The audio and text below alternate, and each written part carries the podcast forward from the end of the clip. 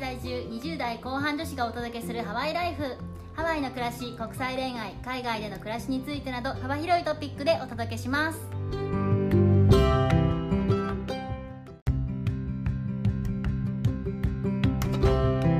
こんにちはこんにちは、ヨネピーとメッティです。日本は寒いですマジですかはいえ、何度くらいですかえ昼の12時近いのですが18度だそうです18度それは寒いですね。と帰りたいよハワイにさっきも海に行ってきました。真っ赤っかですよ、体。やば 日差しは暖かくていいんだけど風が寒すぎてもう無理ですえーでもちょっと18度恋しいですね。あの嘘だろそのぐらいの気温の秋大好きです、私。もうちょっと時間経ったらハワイも19度くらいになるんじゃ ないそう、そしたら、あの、ハワイ住んでる人あるあるなんですけど、あの、旅行客の方々はみんな夏みたいな格好してくるのに、ハワイの人たちはだんだん長袖を着出すんです。あのモコモコスタイルでね。はい、そう です。寒さにどんと弱くなりますんで。ほんと今もう心はハワイ人なのでもう無理なんですよ。自分はあ、そうか。久しぶりの冬ですか、じゃあ。もうすでに無理。まだ10月だっつうのにあっという間にダウンを着てそうな感じがすいる。や、でもちょっと羨ましいな、冬服。そう言ってるけど帰ってきたらハワイに帰りたいって言うと思うぞ。みんなないものねだりですね。そうなんです。はい。じゃあないものねだりの本日は本日は、あの、アラサーの恋愛トークを久しぶりにしたいと思います。あよの需要があるか別として これなちょっとあの、私たち国際恋愛系を主に今までも話したりはしてきたんですけど今回も国際恋愛系のことをトピックには話すんですけどあんまりちょっとありきたりなお話ではなくって、うんニッチな感じのトークをしたいなというふうに思っております方法とおっしゃいますと例えば今回お話ししたい内容は国際恋愛の今まで付き合う編とか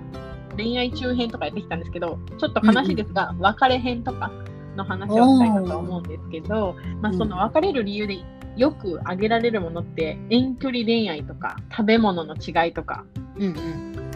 言語の障壁とかそうやな。もうその結構皆さんが知っているお話ではないもう少し深めのお話を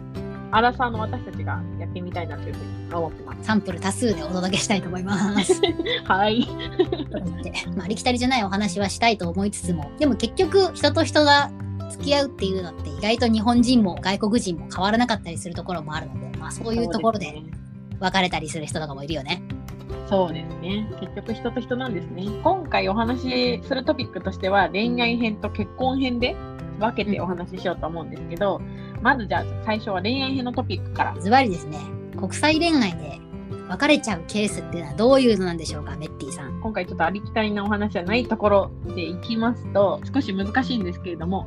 話が合わない。えーほう例えばなんですけど、政治とか経済の話をしたい男性っていうのもいるんですね。彼女とそうなんです。ちょっとなんか日本だとあんまり聞かないケースかなって思うんですけど、私の周りではあんまり聞かないんですけど、うんうんそういう方もいて、で実際私の旦那もそうなんですけど、うんうんそういう話結構求められるんですよ。ほうほうほうほうほうで、求められた時に自分の意見もすごい求められる。多分私の旦那さんだけじゃないんですけど、こう自分の意見を言わないとが面白くない人って思われちゃうんですよね。ちょっと思われがちな節がある。辛いっすねえそれでもちょっと感じたことないですかハワイでの経験とかで。私はあんまりその友達との話っていうかこれはビジネスで会話してた人の話だけどハワイ経済がこれからどういう方向になっていくのかみたいな話はお客さんとうん求められたし、まあ、それはうんうんうん男とか女とかじゃないけどねうんうんうんうんでもそれに対して自分の意見を言えないとふんみたいな感じだったからさふふんってなっちゃうんですねふふんみたいな最初の方とかそうででなんか慣れてきて自分もハワイのことをよく分かってきたらと話になるっていうかうんうんうんそういう感じだったんだけどそういうのはあるかもしれないねそうなんです。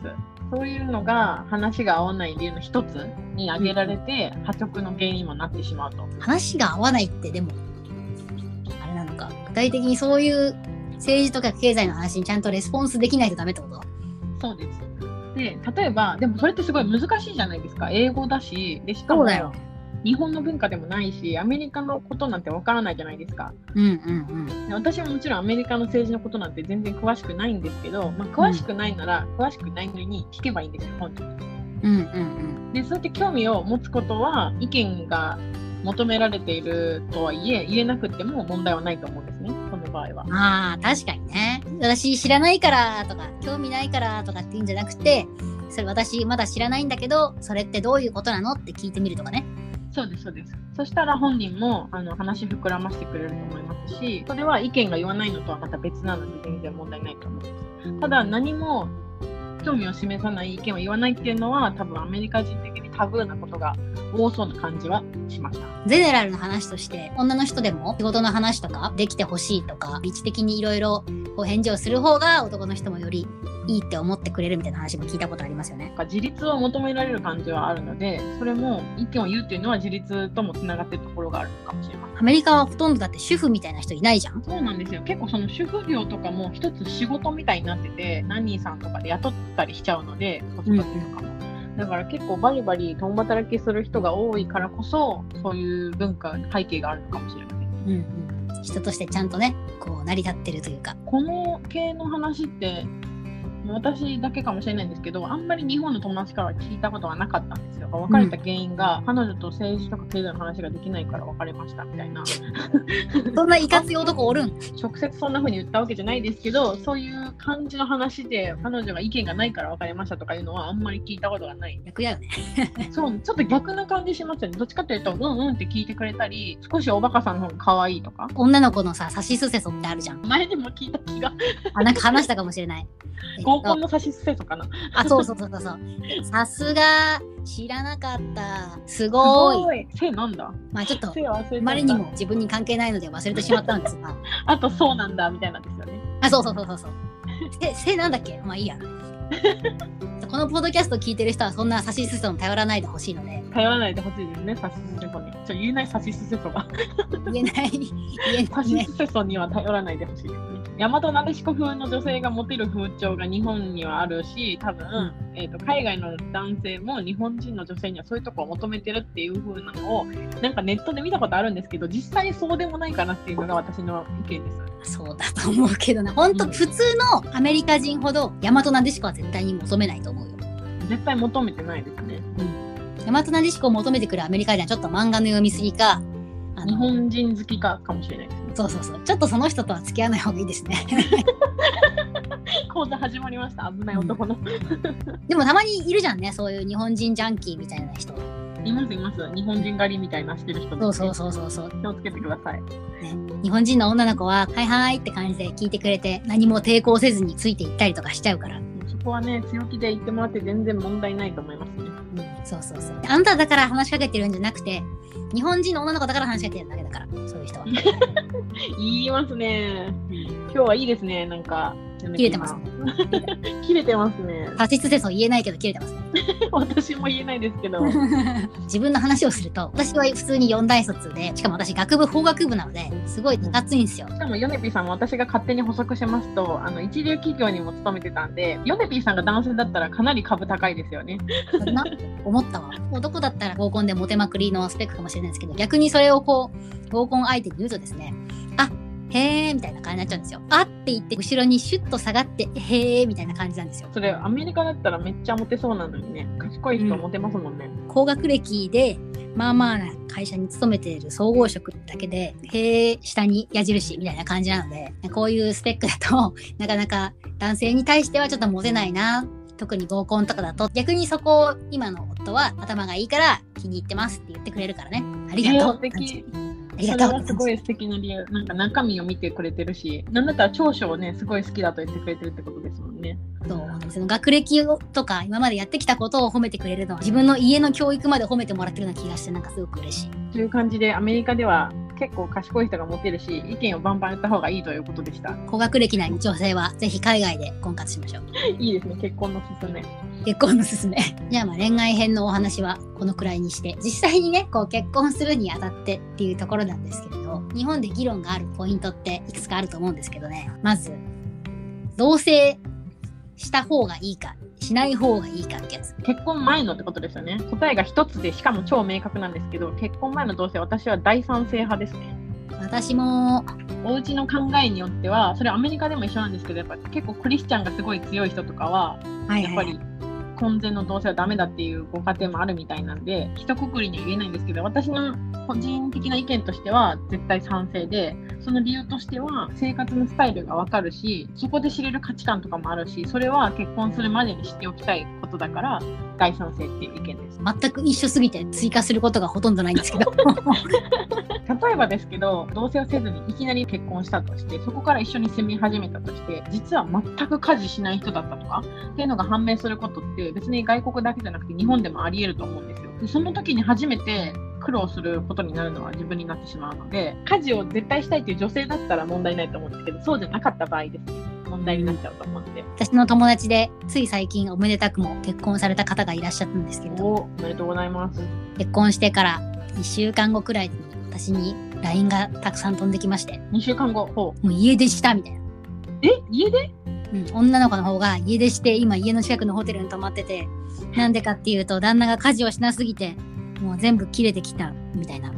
えー、2週間で2週間で新婚ほやほやなのにそうそうそう顔も見たくないとか言っててさそんなことがあったんですか結婚前に同棲しなかった理由は何かあってとかですか確か親が厳しいとかだったかな、厳厳しいってほどでもないけど、まあ、昔ながらの価値観を持ってて一緒に住むのは結婚してからだよねっていう考えが両方の両親ともだったのね割と最初の方から実家暮らしだったから男の子の方がちょっと家事を教えるとか試しに同棲してみるとかした方がいいよって言ってたんです最初の方から言ってたのになんか知らんうちに結婚してて切れ切れ出してたから。あー結局その男の子が改心してやるようになってくれたから良かったもののおおそれは良かったそうじゃなかったら、まあ、どうなってたかって考えるともうはあって感じだよね。 確かに結構きついですよね私もあの友人でいますあの結婚する前に同棲してなく住み始めてからかなり亭主関白だということが分かってで、まあね、それがね好きな女性だったら問題なかったと思うんですけどその私の友達は結構総合職でバリバリ働いていたので会社ももちろん辞めてお子さんができたので子育てもしながらだったからとにかく家に行ってほしいということで家事全般をやることになったんですけど本人家事することには別に抵抗はないんですけどすごい働くなっていうことにこだわられるタイプで亭主関白すぎてもう家帰ってきたら熱々出来たてのご飯を毎日用意しなきゃいけないみたいな。もうお金の心配しなくていいからそれを絶対にしろっていう感じで、まあ、それって人それぞれの価値観だと思うんですけどその価値観が自分に合わなかった時かなりきついですよね私はもう今アレルギーを発症しました。むしろ働くんだったら家事したいっていう方にはぴったりだったと思うんですけどもうそうじゃなかった時かなりきついなっていうふうに私は思いました、やっぱ同棲してないから気づきようがなかったんですよねそこもあー亭主関白なその性格っていうのはね気づかないよね。ただの彼氏彼女だったらそんな生活じみたことしないじゃないですか、うん家行ってご飯作るとかだったら生活とは違うしどっちかというとイベントみたいな感じになっちゃうから最悪同性だったらちょっとめんどくさいけど失敗したらやり直せるしね。結婚する前だったらいつでもやり直せるので。ということで私たちは結構同性大賛成ということですね。同性しないで結婚する人よくわかんないですね私ね。逆に。ヨネピーさんはあれですもんね、かなり先進的な考えをいつでもお持ちだから、もうそれは本当に考えられないって感じですよね。何ですかその謎の持ち上げは。古風とは対極にいるじゃないですか。あそうだね。こうモダンスタイル。 モダン、超モダン。で私は真ん中からモダン寄りって感じです。あなるほどね。古風にも一応理解は示せるんですけど、まあ多分やれって言われたら無理だと思います。であとね、うもう一つ同棲した方がいいなっていう補足なんですけど清潔度の許容範囲の一致自分がどこまで汚くて許せるかっていう範囲ですよねお互いのでこれって私的には結構重要で例えば私は全然潔癖症ではないのでだからといって家をすごい汚くするのは嫌なんですけどでもすごい潔癖な人だったら多分私のことは許せないと思うんですよで逆も一緒でそんな潔癖な人とは私もストレスで住めないそれも住まないと結構気づかないすんごい潔癖症だったらもうそんなの同棲しなくても気づくと思いますけど一緒に住むっていうのは大事かなと思いますうん、これね大事っすねうちがスムーズにすごい結婚できたなって思う理由の一つはやっぱり清潔度の許容度うちはどっちかっていうと多少汚くても平気なんですようちのうんうんうん2人とも、タオル洗う頻度とか大体同じくらい気持ち的うに、んうん大事そういうの大事です本当に、これが本当になんかタ オル毎回変えてよとかだったらえもったいないとかって言ってなんかバトルしてそうだったなって思う特に日本人の女性の方はもし国際恋愛だったら結構重要だと思いますよ日本人の女性って多分世界から見たら多分結構潔癖症の一族だから平均がねめちゃめちゃ汚いって思っちゃうかもしれないしその相手のことをその辺の許容範囲は知れるので前に進んだ方がいいと思いますこれはね大事ですとても大事家事の話とかね清潔の話とかしてきたんですけれども結婚する時の価値観って何が一致してたりするのが一番大事かなって思うから、ねヨネピーさんは何が大事ですか私の場合は自分の働き方とか将来どこに住みたいとかどういう生活を送りたいみたいなプランのギャップが少ない頃かな、うんめっちゃ大事めっちゃ大事ですね、うん私はずっと大学卒業してからずっと働いてるのでずっと正社員でバリバリ働いていきたいなって思うしうんうんそういう働き方に対してなんかこうずっと家にいろとかね子供の世話と飯の世話だけしてろとか言わないでそうやって働いてるのすごいねかっこいいねって言ってくれる人と一緒にいたいなと思います。うんうんめっちゃいいと思いますうん、強いて言うなら将来のギャップに関しては私はなんかタイとかベトナムとか住んじゃいたいぐらいの勢いだけど夫君は割と定住したい人だからまあそこのギャップは多少あるけど、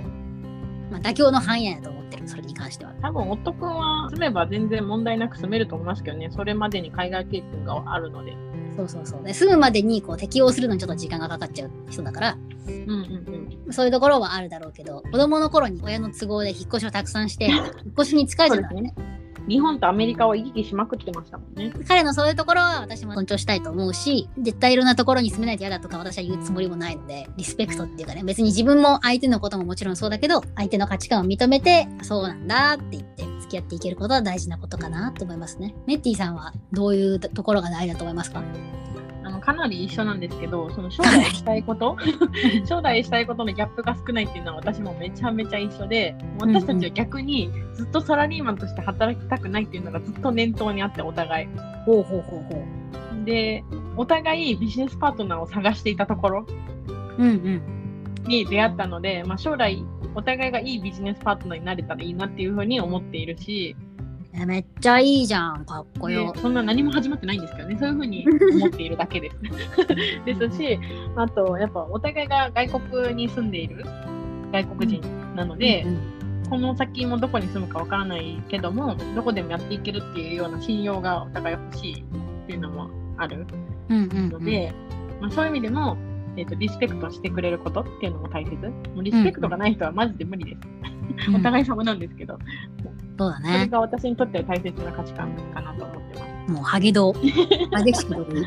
ハゲドも初めて聞いた。ちょっとネット用語だったかもしれ んわ一応既婚者2人組としてこの辺はもうあんまりぶれないというか、他の既婚者さんにももちろん何をね大切にしてるかは聞いてみたいなって思いますけど、でもこれは結構いろんなカップルさんに当てはまるんじゃないかなと思いますけどね。うんいけるところがないとやっぱりねちょっとしんどいですよね。性格とか似てなくても、まあ、正反対とかでも全然いいと思うけど結思局うも思う行きたいところがどこなのかっていうのが近いか遠いかっていうのは結構重大な影響を与えると思う。あ思います。性格は正直似てなくて全然いいと思います。むしろうちも全然違いますし性格。ね、うちも正反対。うん。でもその価値観と性格はちょっと違いますよねやっぱ。うん、違うそ。の価値観は近い方がいいと思うけど性格は別に近い必要はないかな。おお、名言が出ましたよ。 まだあの 結婚生活が2年目なのであのそんなあの大それたことは言えないんですけどその、ね、もし20年選手とか40年選手の方がいたらねさらにいい意見が欲しいと思いますけど まだまだ新米ではありますが、うんそういうふうに思います。 20年とか40年とか経ったら相手をほっぽらかすこととか言ってるんじゃない、そっかもう適当に扱っちゃうのかなうん、なんか干渉しないことみたいな。それうちのあの親が言ってましたあ、うちの親も言ってたよ、それ。干渉しないことその言葉をひっくり返すとさリスペクトにならないからあああると思います多う分ひっくり返すとリスペクトしてて信用してるからこそいちいち干渉はしてないみたいなっていうふうにも聞こえますよね。そうだよねこの人はこうだからみたいな感じでゆるっと構えておくっていうかうんうんうん、もうそれはもうあれですね、20年選手、40年選手の言葉です。私たちも将来そういう風になれたらいいですが、望む限りなるべく今のパートナーと一緒にいたいなと思いますのではい、 そうですね。いろんな意味で。 まだまだ歴の浅いアラサーたちの少し深みの話でした。とりあえず、このポッドキャストをお聞きの日本の女性に言いたいことは、高学歴でモテないと思うぐらいだったら海外に行きましょうっていうことですね。間違いない。もし日本男児で高学歴のかっこいい女性が好きっていう人がいたら、もう激しく、ハゲ道であの応援したいと思います。本当だね。そういう人ね、一人だけ友達にいたの。その男の子かっこいいですね。その子はなんかボクサーみたいな感じの男の子なんだけど、彼女が私はもともと友達だったんですけど、彼女のことがすごく話して楽しい、賢くいろいろ考えてやってる気がするからっていうことで好きになったんだって。うーん、それ言えるの結構かっこいいと思いますけど。うん。そういう人がなかなか日本に落ちてないっていうのがね、問題なんだよね。確かに自分の周りを見返してもちょっとそういう人は少ないかもしれないな。どっちかっていうと、差しすせそうでこう上げてくれる女の子がいいと思うじゃん、男の人って。 うんうんうんうんうん。日本人男子は差しすせそうはね、そんなになくても生きていけるんだぜ、実は。 うん、私、旦那に全く差しすせそうじゃないことを求められてます ね。ねどういう ことなんか、え、それで意見はみたいな。 おうっていう感じなんで、そあの私すごいとか言ってもしょうがないって感じ です。ですごいみたいなこと言ったら、そうはとか言われそうだね。そうです、そうはって言われます。それでみたい な。すごいだから何みたいにななっちゃうね。なるほどね。皆さん、差しすせそうを卒業しましょう。雑すぎる振りでした。はい。はい、今回も聞いてくださってありがとうございます。ありがとうございます。では、マッハロー。ー